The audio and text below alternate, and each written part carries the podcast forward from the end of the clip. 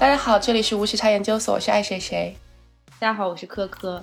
Hello，大家好，我是小黑，很高兴又跟大家见面了。我们之前说好的，这个浪姐要结束的时候，我们必须要再来聊一聊。对，今天兑现我们的承诺。是这样，给大家介绍一下前情提要。就是之前我们聊过一期，呃，乘风破浪姐姐是不是像极了你搞不懂的那个职场？这个反响还是非常不错的。啊，所以当时在节目的最后呢，我们立了一个 flag，说我们一定要等到浪姐进入尾声的时候，我们再找黑总再一起来聊一期。但是呢，情况有变，就是我们以为这周是总决赛，没有想到它还有一个九月四号的直播之夜。所以要跟大家说的是，今天是八月三十号我们录的这期节目，那我们会在下周日，也就是九月六号的时候播出，意味着什么呢？就是九月四号的时候呢，他们有一个直播之夜，然后那个时候呢，可能会产生最终的这个成团的名额。不过我们这期节目呢，就不会涉及到这个相关内容啊。我们到时候大家也不要觉得我们就是 滞后了，或者是产生了任何错觉。对，反正就是今天跟大家说一下前情提要。本来是算好了日子的，什么万万没有想到，怎么还多出来一个什么总决赛成团之夜？本来就以为这周五的就是总决赛了，但是这周五的这期节目好像也让我有一个比较全新的改改观吧。我不知道你们看了这期节目有没有什么感受？呃，我这期看了以后，我我还挺意外的，因为中间其实很多期让我对浪姐已经挺失望的，因为所有的姐姐就像大家议论的一样，喜欢选那些快歌，想要争取自己，已经完全失去最开始的那种锐度，以及我我我敢敢于质疑规则的那种精神。但是最后一期从是否刚出来的时候，我就感觉第一期公演的那种感觉回来了。因为他们敢于选一首慢歌，然后而且是所有人都去争这首歌，想要就安安静静的释放自己的魅力。我感觉在最后一集他是有回归初心的，而且每一首歌的选择也是契合每位姐姐在当下的一种心境和他们想表达的东西。我觉得这一期作为最后一期，我感觉挺圆满的。嗯，是对。就我个人理解，我不知道就是姐姐们是不是这么想的，就是说走到总决赛，这就是他们的赢了，就是他们已经成功了。至于能不能成团，其实是另外一个话题。那我在最后一个舞台上能够展展现自己，可能对他们来来说是最重要的。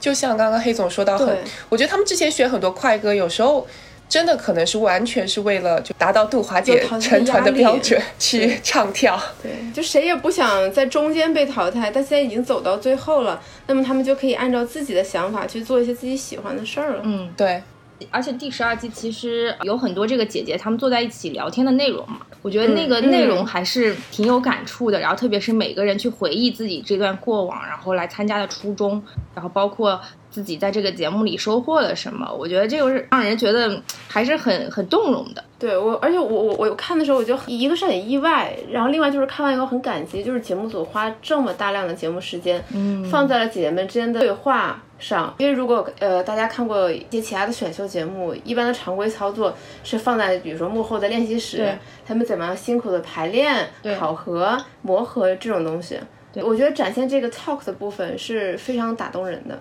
对，但这个其实就说到浪姐这个节目的定位，就是我不知道你感觉，我其实对这个节目的定位，我是希望把它当成一个真人秀在看的，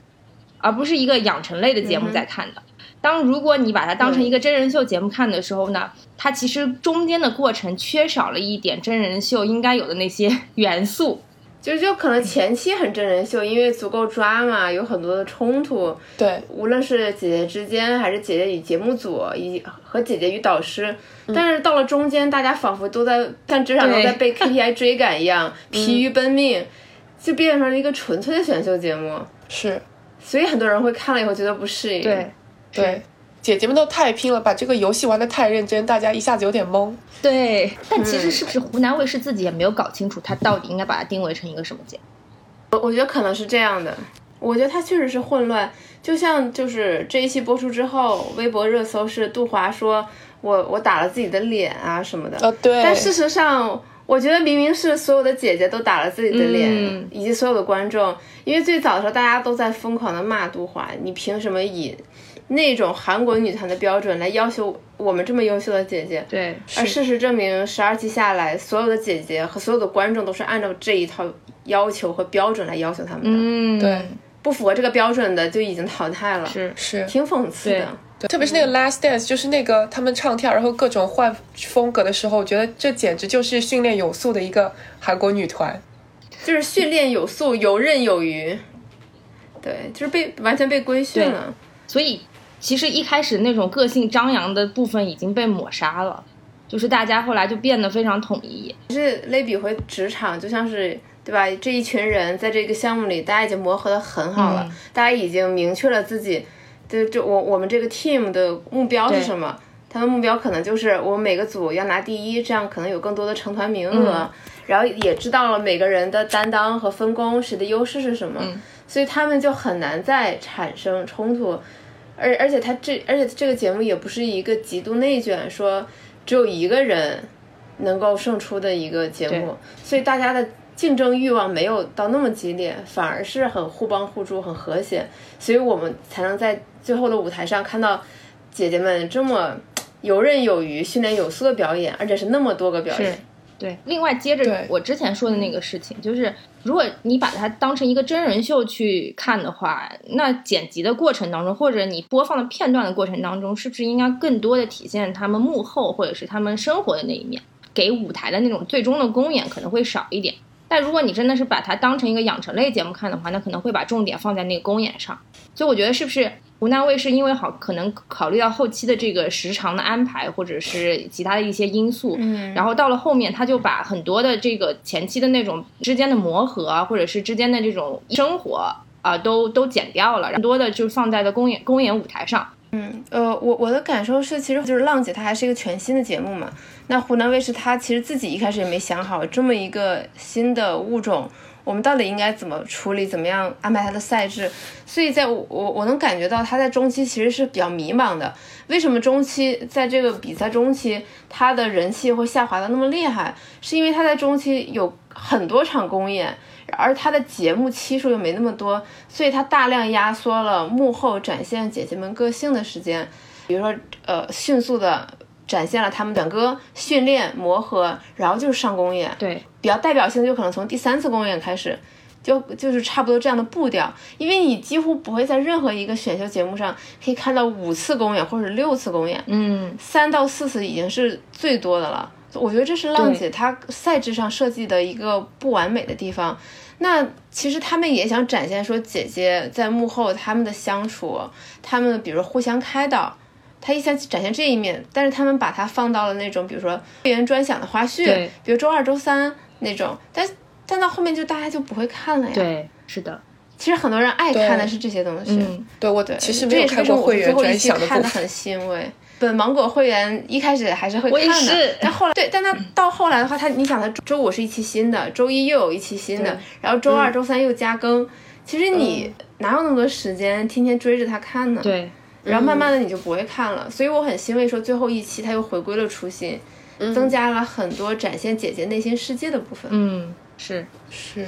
总的来说，这个这个节目，我觉得反正我是十二期基本上都看下来，还是一个陪伴了我这个夏天的每一个周末的节目吧。虽然没有一开始的那种兴奋感了，但是在这个节目当中，我觉得大家应该也有自己比较喜欢的姐姐，然后也有自己比较印象深刻的片段，然后大家可以一起分享一下。嗯，你们有没有一个比较深的感受？就是复活赛的那一次，就感觉。复活来的姐姐确实是集体碾压还在赛场上的那些姐姐。奇怪的想法，我就觉得说，那其实大家实力好像也没有差很多，对吧？那些被淘汰的和这些这些留在舞台上训练了那么久的，好像没有什么特别大的差别。到后来就更多的还是对于个性方面的自我展现吧。但我其实很想说的是，就是我一直还蛮关注蓝莹莹这个角色的，因为我觉得就是像她这种信奉职场丛林法则的人，我觉得还是还是蛮蛮值得去关。确实，就大家应该看看了这期节目之后就会有感受。我觉得她在慢慢变柔软，或者是在慢慢想要融入这个环境当中，只是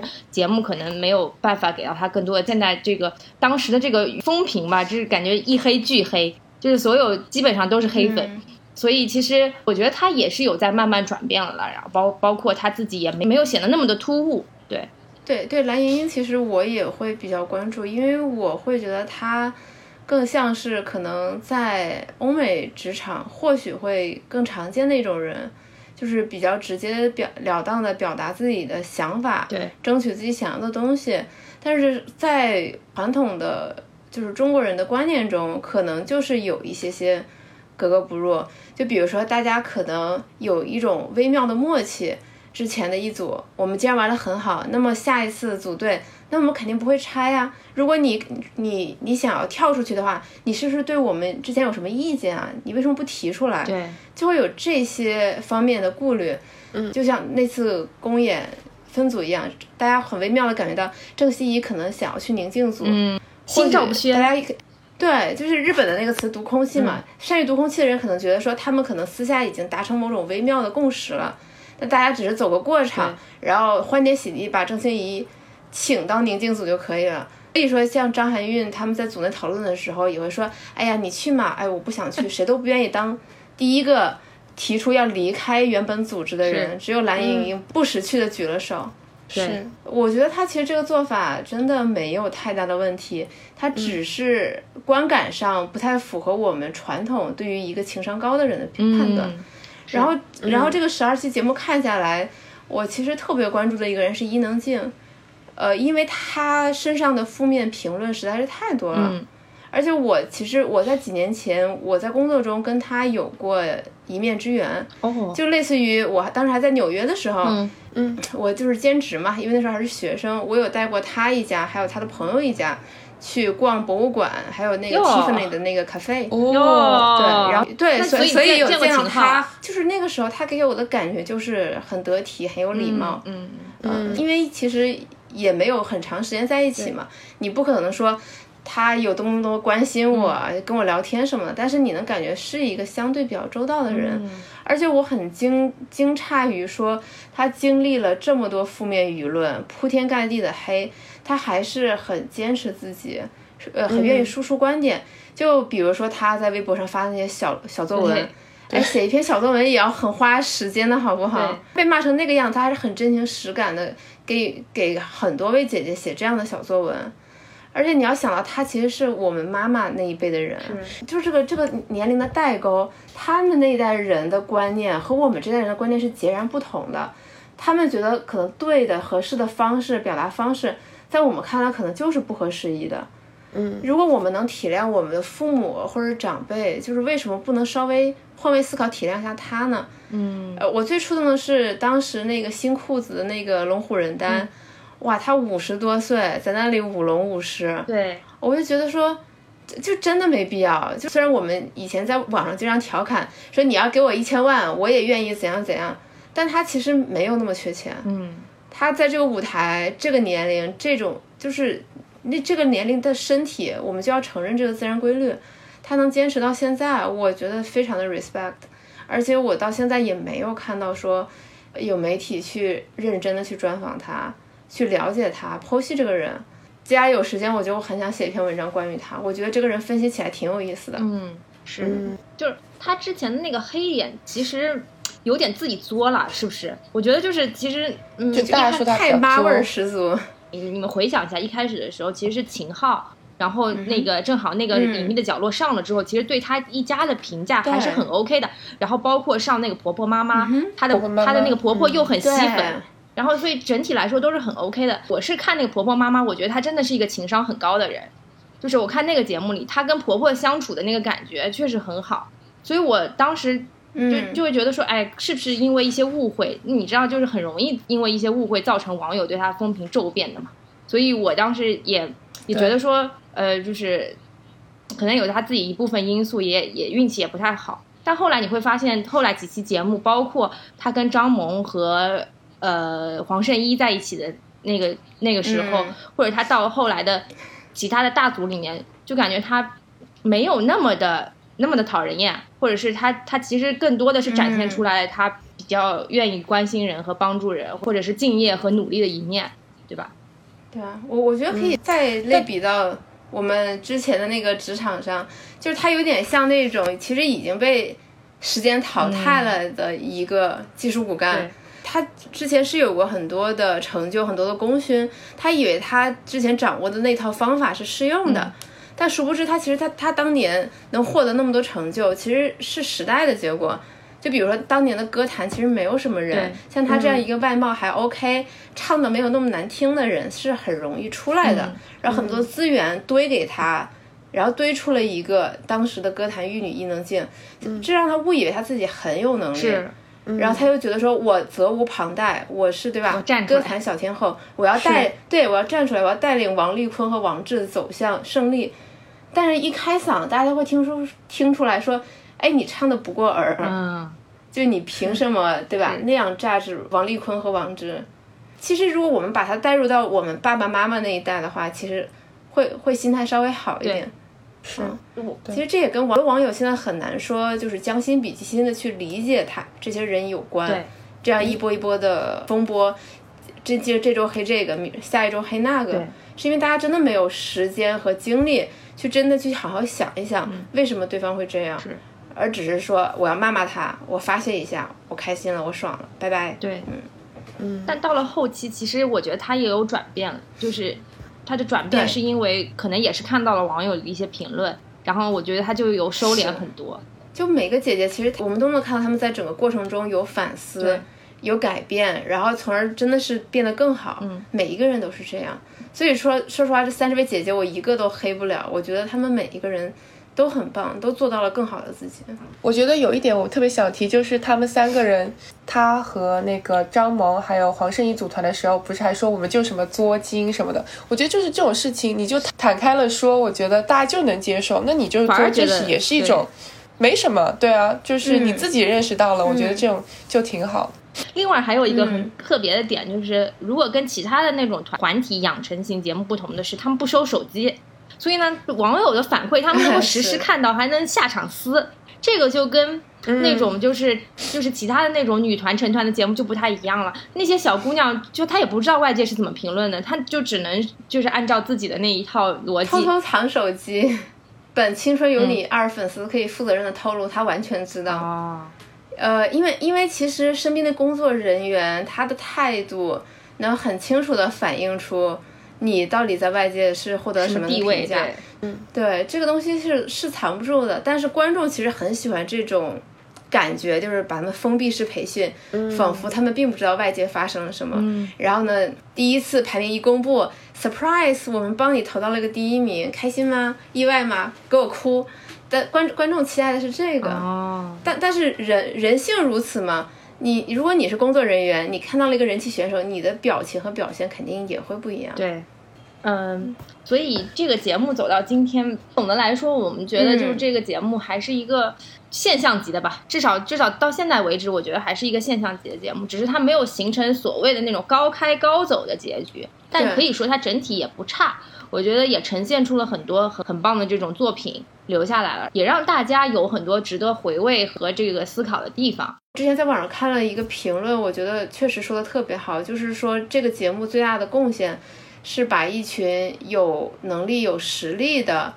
这种中生这这种中坚力量的姐姐们，让让他们来替掉那些小花小生，我觉得这是特别好的一件事儿。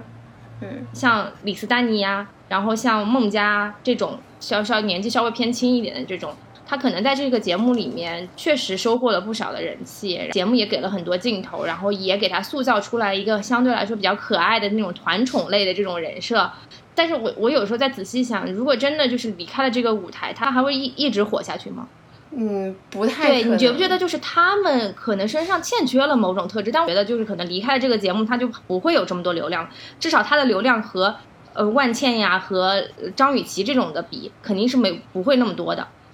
呃，因为因为他们没有好的作品，他们没有好的作品积累。孟佳也好，王菲菲也好，李斯丹妮也好，他们之前并没有特别拿得出手的作品。当然，李斯丹妮最起码好像有一首那个《十面埋伏二》嘛，嗯，之前那个《青春有你》也表演过。对，或许成团对他们来说是一个更好的选择。其实还是歌坛太没落了，华语对歌坛。对对对对对，嗯，所以他们这些走女团路线、走 solo 歌手路线的人，真的就挺难出来的。嗯，是嗯，对，但像阿朵、黄龄这样是老老天给饭吃，嗯他们有独特的嗓音，或者是有自己才华横溢的创作才华的这种人，真的是少之又少。嗯是。像李斯丹妮、王菲菲、孟佳这种人，他背后必须要有一个非常成熟的包装体系，以及一个很强大的团队运作，给他输送好的词曲，嗯，才能把他给捧出来。这在这在现在其实是很难的。对，是，对他们好像自己独立存在的时候，并不带有话题性，就是说，他是在一个团体中中，反而能够显示出他们的个性或者自己的点，就是他其实需要别人来跟他配合的。然后就像孟佳自己都说，他觉得可能自己 solo 单飞的话就没有这个气了。我觉得他们其实可能是不知道是更习惯的，还是说其实就是更适合在一个团体里面，反而给他们加分。是。而且他作为这个团体里面，他肯定更有核心领导力嘛，因为他本身这个专业水平过硬，所以他们在团团体里面会很加很加分。谁谁能否认孟佳不是这个节目的赢家吗？我觉得就是，嗯，中间的那几期节目，包括几次抽到烂的歌，然后要昏厥，然后最后他又排出了很惊艳的舞台效果，他自己又很优秀。我觉得就是，虽然现场的观众并没有给他很高的评分，但是我觉得至少网上的观众对他的评价应该是很高的。对。对对，就是起码就是所有看了这个节目的观众对他的印象，第一很深刻，第二很正向。就是我得，我我得先说一下，我最早看这个节目的时候，我对于孟佳和王菲菲稍微的印象稍微有一点点负面，是因为我觉得他们本来就是女团出来的人，跟其他二十多个姐姐放在一起比拼，有那么一点点不公平。但是我我看完了就是第十二期之后。我确实改观了，因为我看到就是说，像王菲菲和孟佳回国之后，他们其实过得特别苦，没有认可，没有工作，但是他们还是在坚持做这个事情。因为换了很多别的人，可能真的考虑我要不要转行，我要不要转幕后，或者说我要不要真的就找一个有钱人我就嫁了。但是他们还是在坚持做这个事情。任何有过减肥经验或者健身经验的人都知道，你天天坚持唱跳这个很苦的，天天练很苦的。对，但他们就是坚持了，等到了，对，我觉得很这这点我很佩服他们。对，有一句很感动的是，孟佳说什么？这个节目的收获就是他爸妈终于知道他是一个什么样的歌手了。就之前就是好像都不知道他是什么类型，就是哦，突然那一下也很有感触。对。你可以想象，就是这个路真的很跌宕起伏。他们成名之前，应该也经历过了很长久的时间的煎熬和训练。然后到了他们成名，然后又忽然就又失去了舞台，然后又没有了名气，然后又解散了，然后现在回国重新开始。我觉得就是有这种勇气去面对，嗯，人生的这种波折，还是很不容易的。对，而且就是确实已经过了三十岁，你的社会压力这么大，家里人也不认可，你也还能接个。我觉得每一个姐姐她们的人生经历，对于我们来说都是挺挺有榜样作用和激励作用的。对，嗯，说说到这里啊，然后对这个节目我又很讨厌的一点，就是我我很讨厌大家都围着有有一组人就一直围着宁静抱团。其实其实这个对，这个是我觉得很讨厌的一个点。我我我对这个节目的期待，我不是希望说他能够有一个所谓大姐大式的人物出现，然后带领这个团，然后所有人都对他很尊重，而是我希望是像伊能静一样，可能大家也忘记了他年龄的界限和他的江湖地位，然后大家可能是能够互相，嗯，就是互相以一个相对来说比较平等的态度去彼此相处的。那一组的话，就感觉有点唯宁静论，所有出场宁静都在中间。然后所有的走位宁静，最后都是一一个非常大姐大的形象出现的。然后所有人都说这个就有点有有一种其他人在陪他玩的感觉。对啊，我觉得其他人其实就是在陪他玩。对，因为我觉得这些姐姐们，她们就是虽然第一期看起来好像很桀骜不驯，但是她们其实也是经历了十几年、二十几年这个娱乐圈职场的毒打。他们潜移默化的就会知道谁的地位可能更高，嗯。我要更尊重他。虽然说伊能静她的资历也很深，但明显说她在大陆娱乐圈地位远远没有宁静高，所以他们对于宁静还是很尊敬，甚至是有一点点敬畏的，所以他们会更迁就于宁静的想法和意见。对，啊，当然我不否认宁静有很多她的优点，比如她会观察组员谁更适合做什么。然后，然后立的大家，然后取得更好的成绩。但是我觉得真的是每一期大家都又抱团，对，又捧同样的 leader，是让观众觉得挺无聊、挺失望。对，而且而且投票结果也反的角度出发，他们觉得去到宁静组可能更有可能去活下去、去生存下去。不管是包括蓝莹莹选了宁静组，还是后来的黄圣依选了宁静组，其实都是出于这样的目的，可能觉得张雨绮那一组本身比较松散，然后也也没有什么特别的有技术含量的这种领军人物出现，所以他们可能觉得张雨绮那组不会赢。但没有想到，哎，最近的几期好像都都赢了。这个其实是不是也是观众投票或者观众观感的一个改变？呃，这个背后有场外花絮，就是宁静组当时投票的时候，投票器坏掉了，然后过了十分钟，然后重新投票，哦然后宁静让，然后据说当时黄晓明让宁静拉票，宁静直接说解散吧。哦。就是就就是观众看完表演那个嗨劲都已经过了很久了，对，然后突然说，哎，投票器坏了，让大家重新投票。据说当时也没有重让大家每个人确认自己的投票器是不是好的。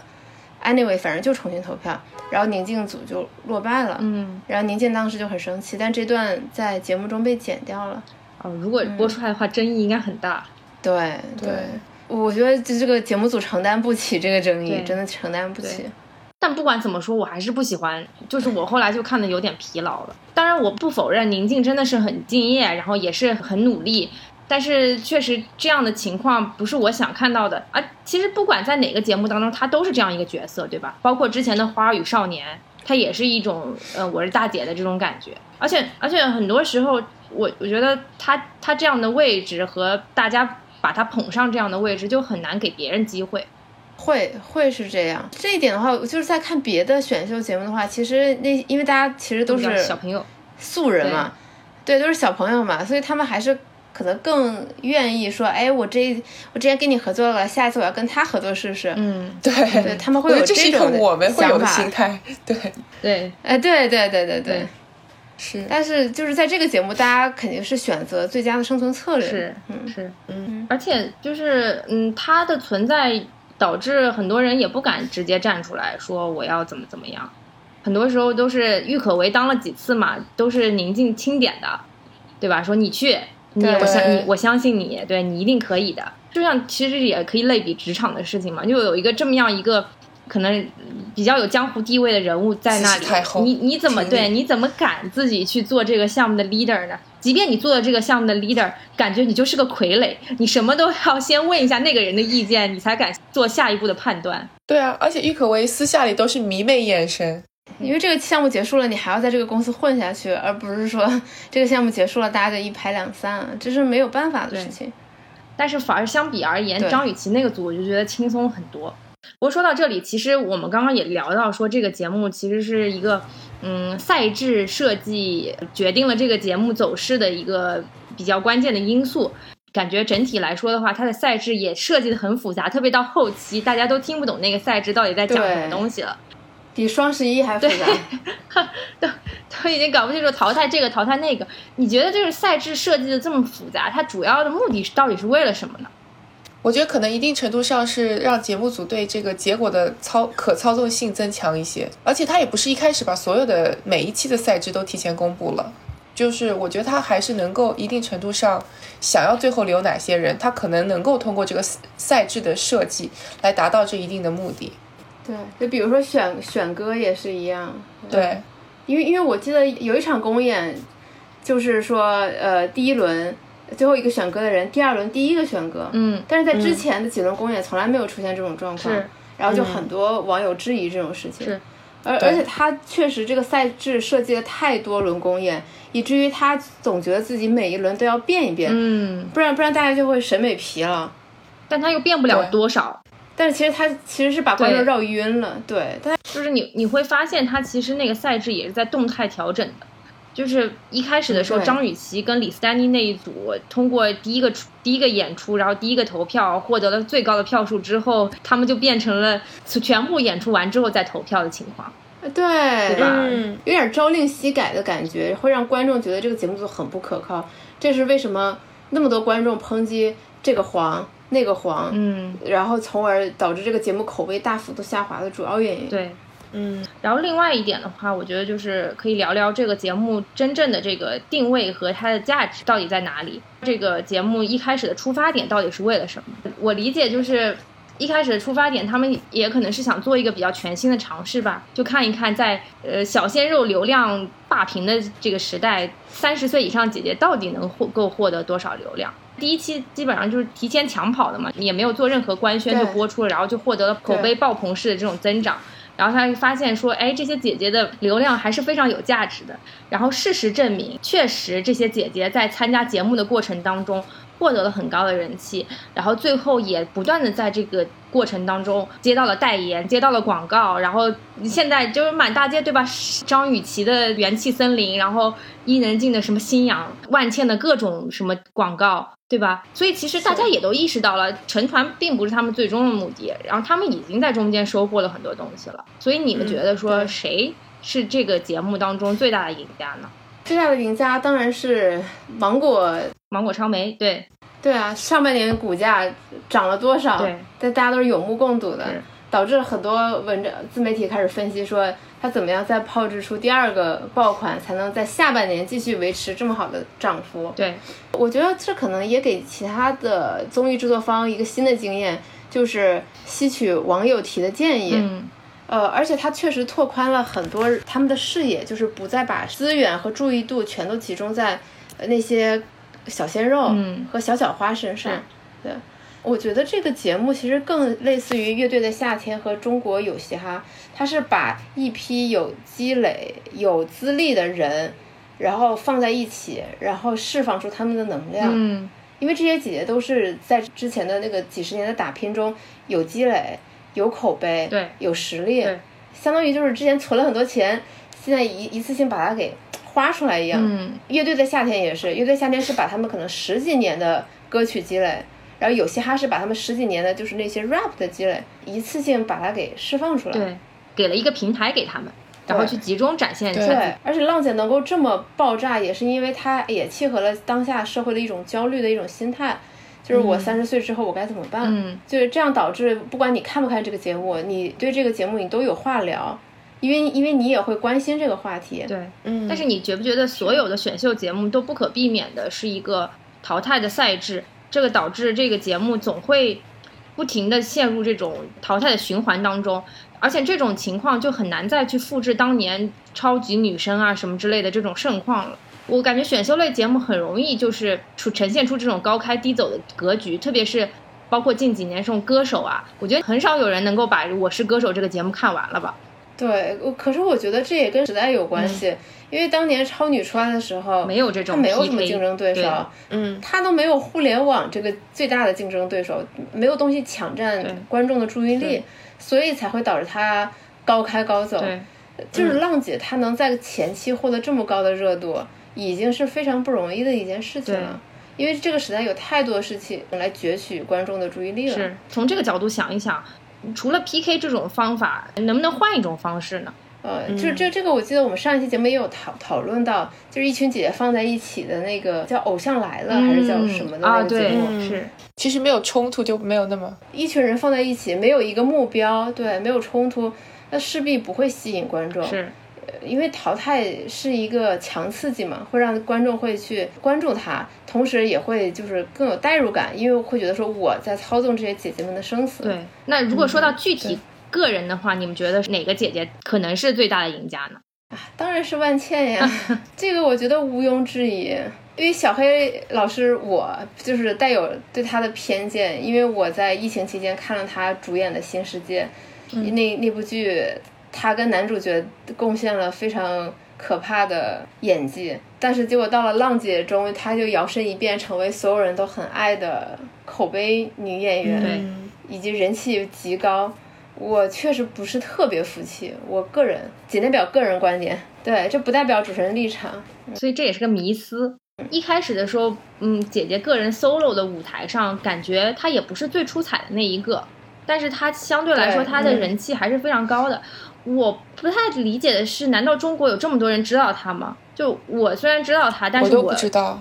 对，我觉得我很少看他作品。我最开始知道他的时候，是知道他跟那个钮承泽拍了一个《军中乐园》。反正我觉得那那部剧他应该也不是一个主角，而且我还是看他们上《康熙来了》才知道万茜在里面演了一角色。OK。对，后来就感觉好像他整体在电影行业的这个地位一一直是拍这种小众片的。并没有觉得就是说可能他的这个江湖地位有这么高，但是我知道他整个人可能口碑还是不错的。比较奇怪就是我不太清楚说为什么那五百个浪花就是一开始的时候大家都很熟悉他吗？我觉得就是客观描述事实嘛，就是前几次公演。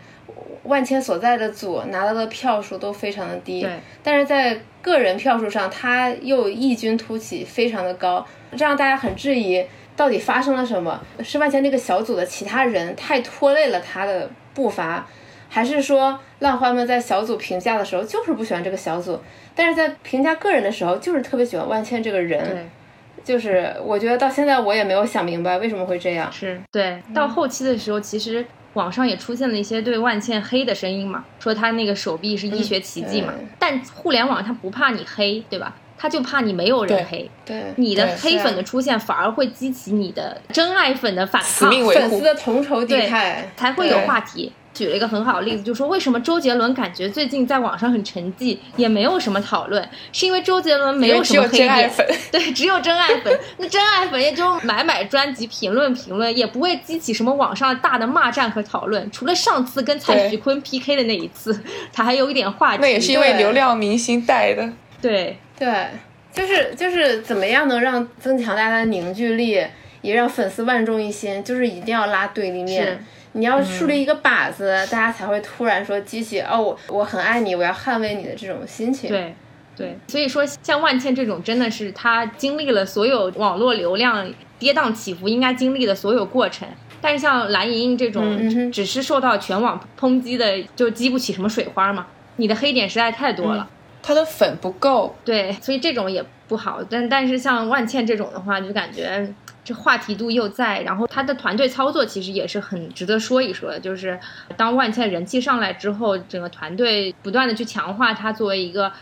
这个演技很高的演员的这样一个人设吧。然后包括之前他演那个《你好，疯子》，他那个片段之前用来营销过无数次。对，万茜给我的感觉就更像就是 fake it till you make it，就是按照那种选秀的术语来讲，叫做贷款人气。嗯。就是他把他之前贷款的人气已经还上了，就他现在真的是人气非常高的一个演员。是，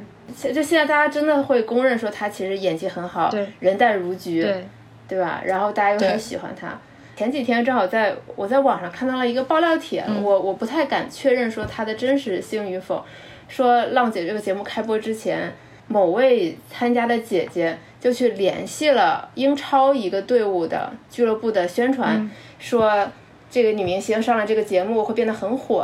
然后他想向他想营销，就是这个女明星很爱这个足球俱乐部，就是她就是很像花木兰，嗯，英姿飒爽，就爱打游戏，爱足球，就是跟一般的女生都不一样。哦，然后这个时候就是这个俱乐部的公关负责人就说，那这个女明星是什么时候开始喜欢这个俱乐部的呢？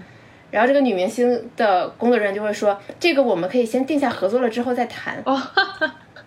但是我不敢保证说这个爆料是绝对的真实的。嗯，所以在这个地方，我特别想讲蓝盈莹，因为我看了最新的一期节目，我真的觉得触动还是比较深的。就蓝莹这种人，其实特别像我之前的一些理解，就是你去到一个新的集体，你觉得这个集体会。生活的很短暂，你不想投入太多的感情在这个当中，因为你觉得总有一天我们都是都是要分开的。我来就是要赢的，我就是以一个非常功利的心态在这里的，我要用最快最有效的方法去达到我的目的。那我也不想对任何人敞开心扉，我就是一个很封闭的状态。所以一开始他那个心理我很能理解，然后直到他最近的一期被踩的时候，他。透露了他自己的心声，因为他之前在节目里不断的强化说，我其实是一个内心非常刚硬的人，我绝对不会哭的，我一定不会哭的。但是他却因为这个节目推进的过程当中，我觉得他其实整个人是是在慢慢被感化的，然后他也是在慢慢感动的。然后特别是他看到大家都这么努力，然后这么认真的时候，然后他自己其实内心也是有触动的。我觉得就是像他这种奉行这个社会达尔文主义的人，我觉得不在少数。可能是有一种魔力吧，就看完之后可能有点慢慢开始理解，就这个节目的魅力和大家那么不舍，价值到底在哪里？其实就是这种人到中年的时候，你很难有这种能够让你觉得惺惺相惜的友谊或者友情。很多时候我们周边的时候想来想去都是那些老朋友。然后你真的能敞开心扉，都是那些几年、十几年甚至几十年的这种朋友，新交到的朋友，你很难再有这样的情愫。这个有一点明显的就是我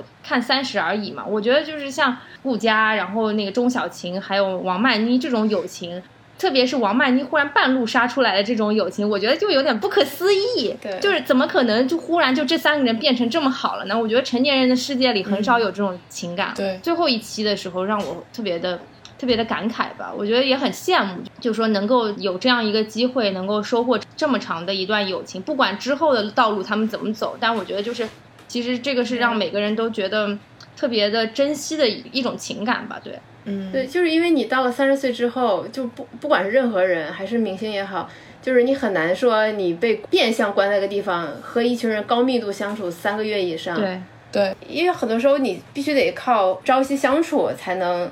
培养出很好的友谊，尤其对于三十三十岁以上的我们这些成年人来说，我觉得对这些姐姐们来说，不管能不能成团。这几个月对他们都是他们人生中非常珍贵的一段经历。虽然说作为一个常年的娱乐圈吃瓜群众，可以负责任的说，现在他们感情很好，未来绝对不可能这样的保持。就是一旦有利益冲突，就是该扯头发的还是会扯头发。对，即使以后会变成这样，也没有办法抹杀说他们在这几个月积累下确实很深厚的革命友谊。大家会在吃饭的时候啊闲聊。帮彼此出谋划策，你未来该怎么做？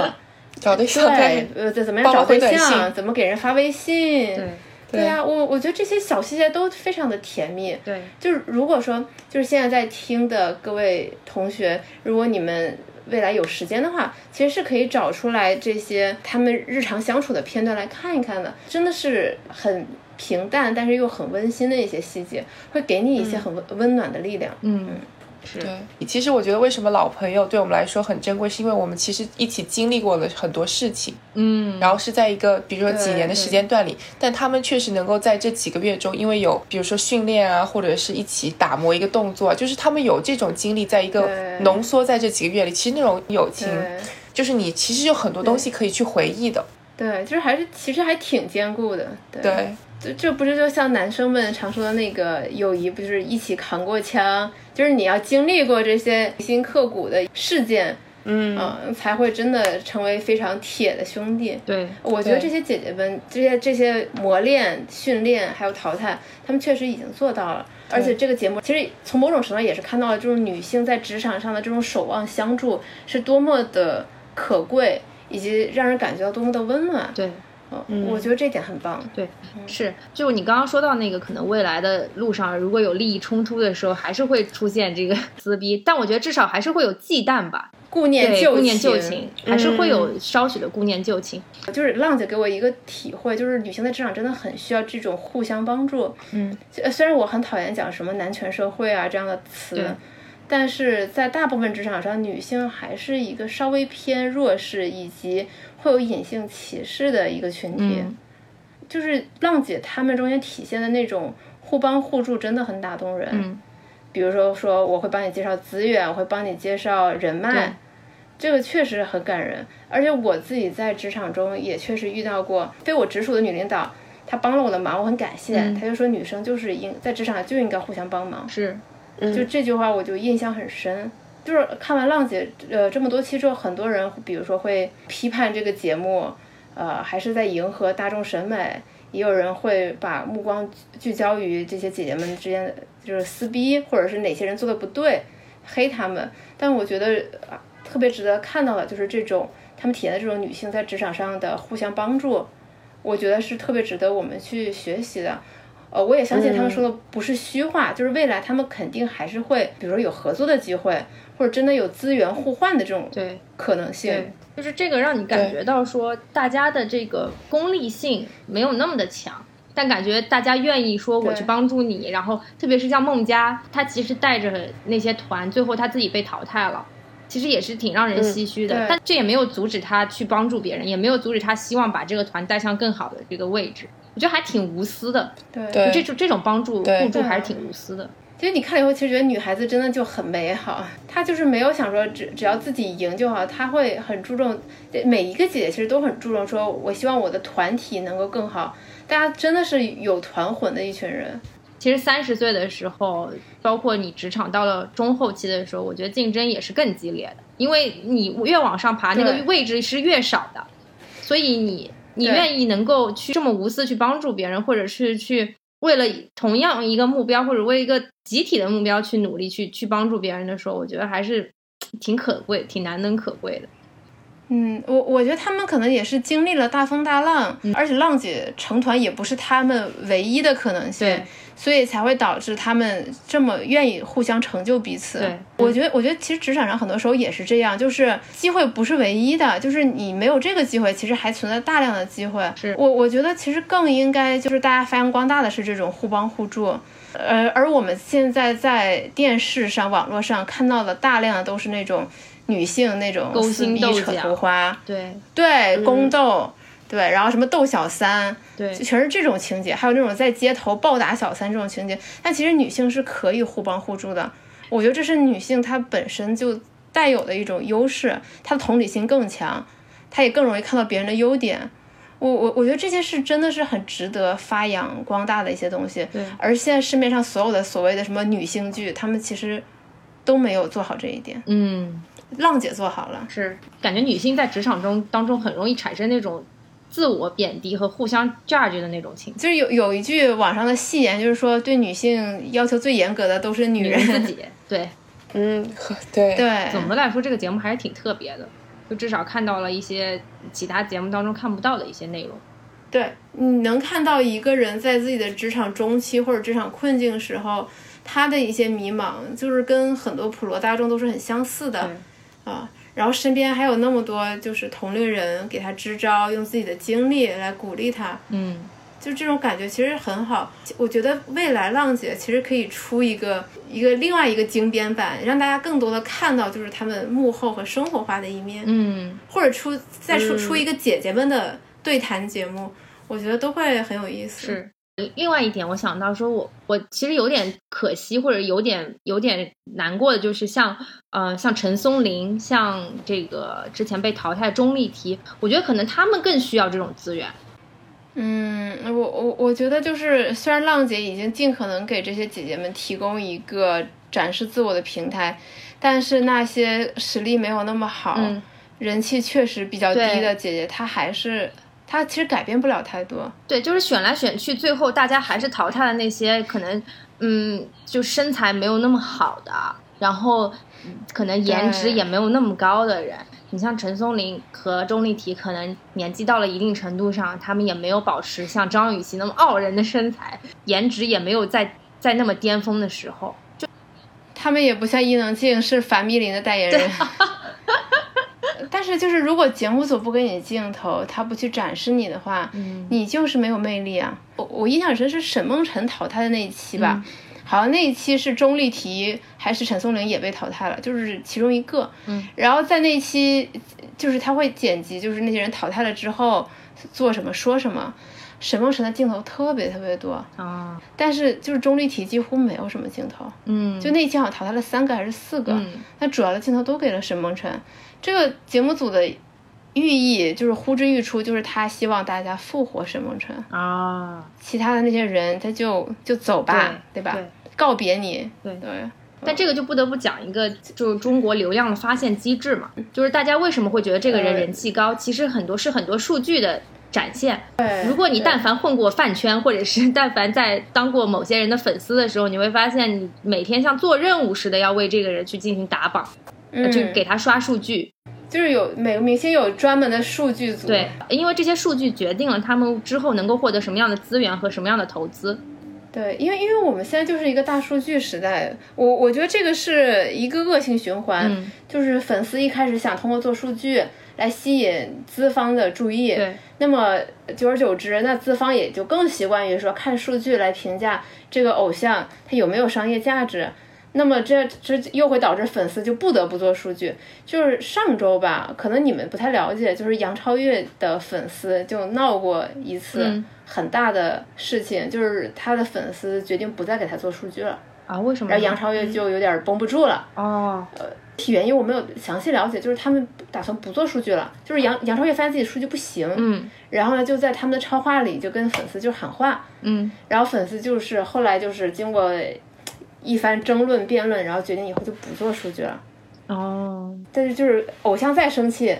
再愤怒也没有用，因为粉丝团决定了，对吧？以后我们就随缘，我们就不再大规模的，就是花钱给你做数据。就是累了。我觉得还挺有意思，就是粉丝对粉丝突然一下子占据了主动权，那这个其实也挺可怕的。对他其实某种程度上已经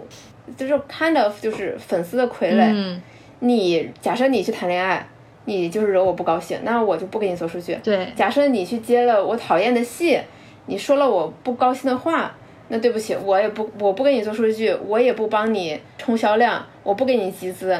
你就自己玩自己的去吧。没有我，没有我们这些粉丝，你什么都不是。对，水能载舟，亦能覆舟。对，所以现在就是这样一个时代。浪姐她其实是发掘出了你的二类流量，就是有一部分人就像我们这种，也不会去给人打榜，也不会给人去刷数据，但是对某一个明星可能有一些好感，我们会去看他的剧，会去看他的电影，然后也可能会去听他的演唱会。但是我们这种就不是活跃在资本眼中的那种互联网上的数据和流量，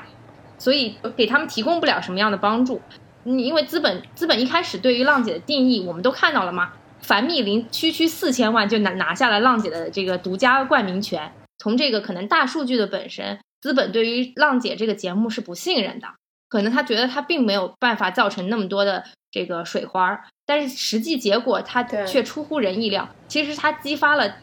这些明星所谓的二类流量。你像宁静这种，像张雨绮这种，可能很多人他并不是在数据上体现他的人气的，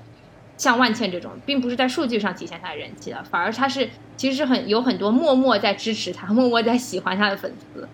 呃，浪姐让很多原本非秀圈的对，受众，然后也开始关注这个东西，甚至愿意自发的去投票，甚至是去就是就是用真金白银去支持他们。嗯就是我身边很多朋友，就是以前从来不看选秀，但是因为浪姐，他们就开始研究说，哎，我怎么样支持他？我要不要关注一下超话？嗯我能给他做什么贡献？对对。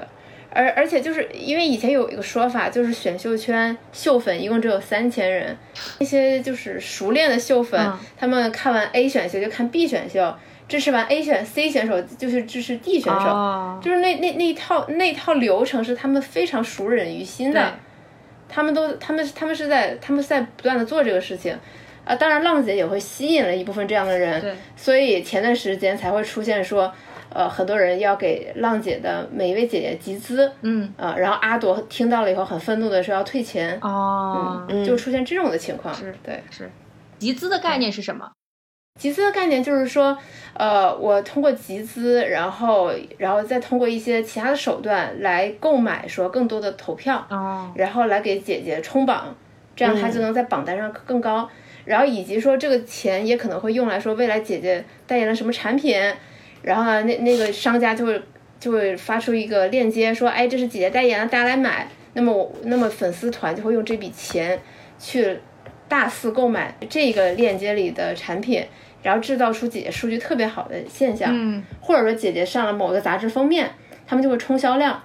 冲个十万本、二十万本，然后让显得是这个姐姐的呃粉丝购买力特别强。嗯嗯，这是粉圈特别常用的一些套路。对，嗯，对，但它这个东西确实是一个选秀的潜规则，甚至就是我也我我我在录制这期节目之前，我也给两位主持人看了一个截图，就是网友在讨论说，这些七位姐姐出道之后会不会要给他们打榜和搬家？什么叫搬家呢？就是说，就是那种刚出道的选秀明星，他会在新浪微博被分到一个榜单，叫做新星榜。嗯，呃，然后呢，这个新浪的榜单还有一个榜单叫做，呃，好像是叫内地明星榜。嗯从新星榜搬到这个内地榜就叫做搬家。那什么样的人可以搬家呢？据说是这一个月可能有三个名额。嗯。啊、就是你的各种数据在前三的人就有就有资格从新星榜搬到那边去。哦，这也、嗯这也让粉丝就坚信说，一个明星他如果能搬家，就证明他的粉丝很有能力、很有实力，嗯，他的人气很高，所以粉丝都会非常看重这个事情。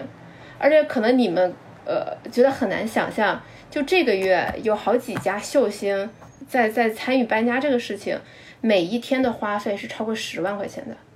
这么贵，每一天、每一家，对，一个月三十一天，很恐怖。而且不不仅是说粉丝要花这个钱做这个数据，明星明星也被裹挟进来，他们就是每天要发很多条微博，然后不仅要发微博，还要在自己的评论里自己再给自己多评论十几条、二十几条，嗯，因为这样才能把数据做得好看。嗯，就是这些明星也被裹挟进来了。那搬家的目的到底是为了什么呢？到那个另外一个榜里能怎么样呢？不能怎么样哦，只能证明说成功了你们这家有能力、有实力，成功了。对，好吧，所以我觉得这个东西很很无谓的畸事情形。对，然后很多人还讨论说，该不会浪姐这七个出道的姐姐也要经历这一轮吧？大家想一想就觉得很可怕。哦，天呐，这新浪的圈套，对，这新浪的这圈是新浪微博的一个圈套。天呐，对啊，你想每一家人，每每每一家粉丝每天要花的钱在十万块钱以上，为了一个虚无缥缈的目标，证明你成功了。嗯，很恐怖。对，就证明你成功了，就是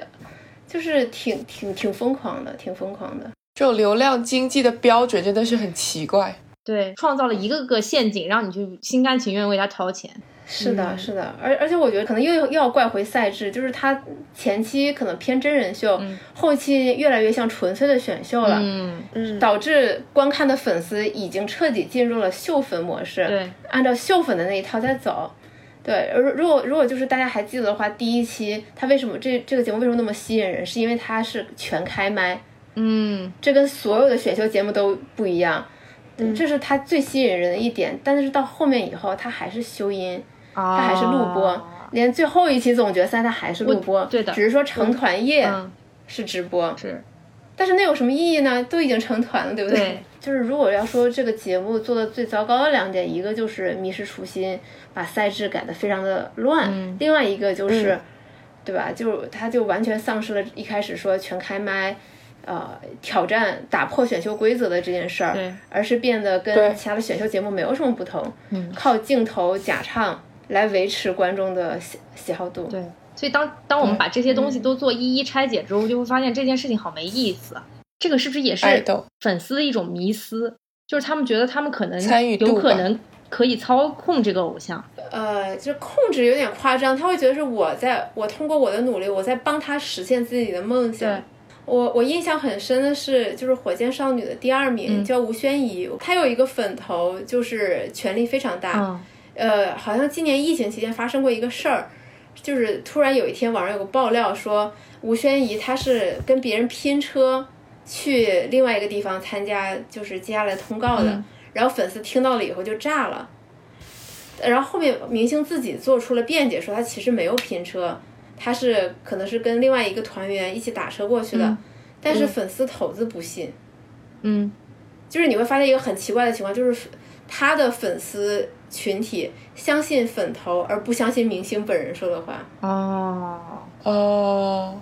对，就是已经到了这个地步，我觉得还挺好玩的。这还挺有意思的啊。所以就是嗯，这个节目就像看了一部好的电视剧一样，你总有结局和不舍的不舍的感觉吧。我觉得就是呃，经历了十二期，这个这个节目终于要画上句号了。不管它中间是不是所谓的呃高开低走，但我觉得至少这个节目陪伴了我三个多月的时间，也填补了我很多闲暇时光吧。至少是一个是一个很不错的节目，是一个多年之后回想起来也是让我记忆犹新的节目。